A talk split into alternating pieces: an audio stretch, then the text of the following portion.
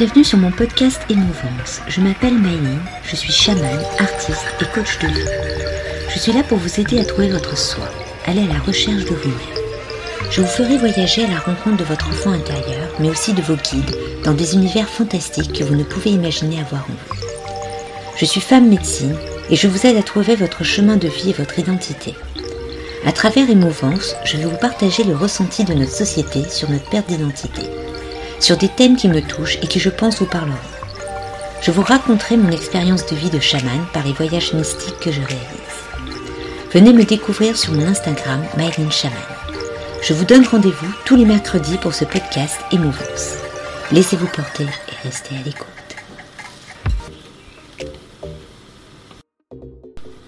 À la suite du voyage au papillon rouge qui lui avait fait comprendre qu'elle pouvait prédire l'avenir, Mai continua sa quête vers par l'intermédiaire de ses voyages au Reiki. Dans ce nouveau voyage, elle se laissa guider par son guide spirituel Andrea, cette belle chouette effraie. Celle-ci commença ce voyage en marchant sur des pierres au beau milieu d'un lac. et se retrouva au centre de celui-ci et diffusa des ondes sur l'eau qui se mirent à s'élever vers un puits de lumière. Plusieurs de ses maîtres Reiki apparurent, Ayotu sa principale, puis la japonaise de son précédent voyage et une amérindienne. Du cercle au-dessus d'Andrea, un dragon vert en sortit au moment où la japonaise se mit à dessiner un chekorai, symbole reiki de protection. Ce dragon se retrouva dans un espace enneigé en pleine nuit. Il se transforma en un pendentif que portait une belle japonaise en kimono rouge et noir, tenant un parapluie noir. Ses cheveux étaient détachés et très longs. Elle planta son parapluie dans le sol, et tout à coup, une tulipe rouge apparut sur le dessus de ce parapluie et une fée en sortit. Cette fée était une fée de la nature une petite graine beige et rose qui s'envola vers un cerisier en fleurs qui se trouvait sur un îlot. Elle rejoignit un écureuil qui lui donna une amande, et cet écureuil était en compagnie d'un crapaud. En bas de ce cerisier se trouvaient deux sirènes. Les teintes de ce lieu étaient très apaisantes.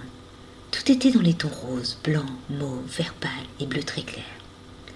Cela donnait l'impression d'être dans un bar, une barbe à papa. Ces sirènes se mirent à nager vers une autre île où se trouvait une autre sirène aux cheveux roux qui se coiffait. Ses cheveux étaient impressionnants, ils étaient tellement longs qu'ils allaient jusqu'au centre de la terre. Après s'être coiffée, elle s'envola. Elle avait des ailes de libellule d'un bleu métallisé transparent. Elle se retrouva dans l'espace où elle se mit à ouvrir les yeux de chaque côté d'elle. Et l'un était la lune et l'autre le soleil. Ses yeux étaient ceux d'un Bouddha géant, dont le troisième œil se mit aussitôt à s'ouvrir, mais cette fois-ci l'œil était vrai et entre les jambes de ce Bouddha se trouvait Andrea, entouré de plein d'animaux divers, un ibis, un crocodile, un hérisson, un ours brun, qui se mirent à former des cœurs roses, des cercles bleus et une lumière jaune tout autour d'eux et Andrea.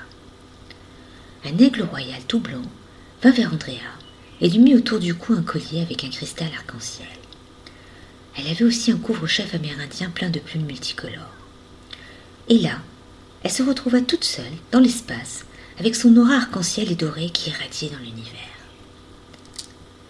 Par ce voyage, Maëline comprit que son travail à la découverte de son vrai soi était sur la bonne voie, que tous ses guides la protégeaient et la soutenaient pour son changement de fond et sa, et sa quête de ce pays, que de toute façon, elle était une guerrière, que par sa coiffe amérindienne, elle était force, bravoure et discipline pour atteindre sa spiritualité initiale, et que cette japonaise c'était elle dans une autre vie.